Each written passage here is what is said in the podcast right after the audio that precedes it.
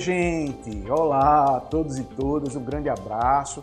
Sou o professor Carlos Miranda, do curso Técnico em Logística, trabalhando com vocês o módulo de Fundamentos de Comércio Exterior. Né? Estamos agora nessa última competência que se trata de conhecer os organismos nacionais e locais de regulação e apoio do comércio exterior.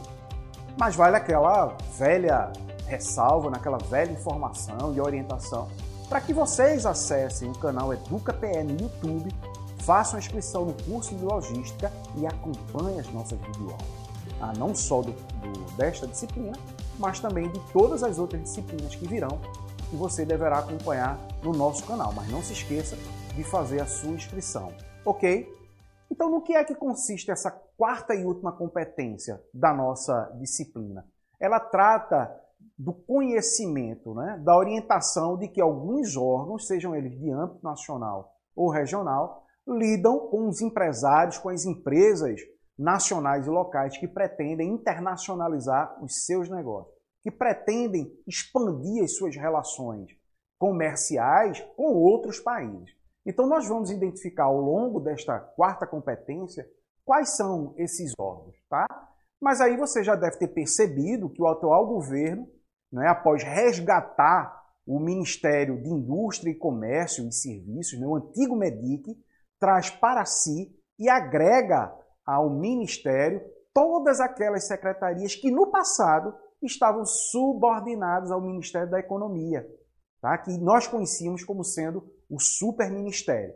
Mas aí chega 2023 e a partir do dia 1 de janeiro, o governo reativa o MEDIC, e agrega a este ministério todas as secretarias que correspondem ao fomento, à garantia e segurança das relações de comércio exterior entre o Brasil e os outros países. Eu até destacaria aí duas secretarias de vários que tem, né, que é a Secretaria Executiva do Conselho Nacional das Zonas de Processo de Exportação, zonas de processamento, as, as EPEs que vocês ouvem muito, inclusive Pernambuco tem aí buscado consolidar a, a sua ZPE para essa, essa ampliação das relações comerciais entre o Brasil e os outros países.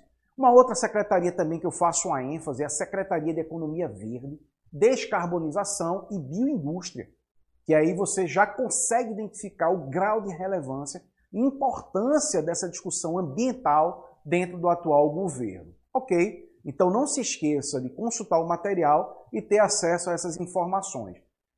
No âmbito nacional, quais seriam os destaques dos órgãos que nós poderíamos trazer aqui? O BNDES, nós temos a Apex, nós temos a Receita Federal do Brasil, nós temos o Conselho Monetário Nacional, o Ministério da Agricultura e Pecuária no Brasil, que é muito importante, que junto com a vigilância sanitária exerce um trabalho extraordinário na garantia da segurança alimentar, e o Banco Central do Brasil.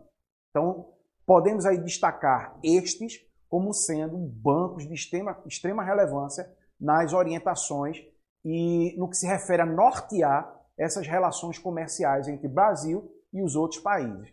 E os órgãos regionais, que alguns vocês já têm até, é possível até que vocês tenham, tenham tido um, um, um conhecimento mais próximo, um entrosamento, a exemplo do próprio SEBRAE, né, que traz em suas capacitações, nas suas orientações ao mercado empresarial da nossa região, né? informações que são extremamente importantes na consolidação dessas relações entre as empresas nacionais com empresas internacionais. Podemos aí também destacar a questão da ADDIPER e os Correios.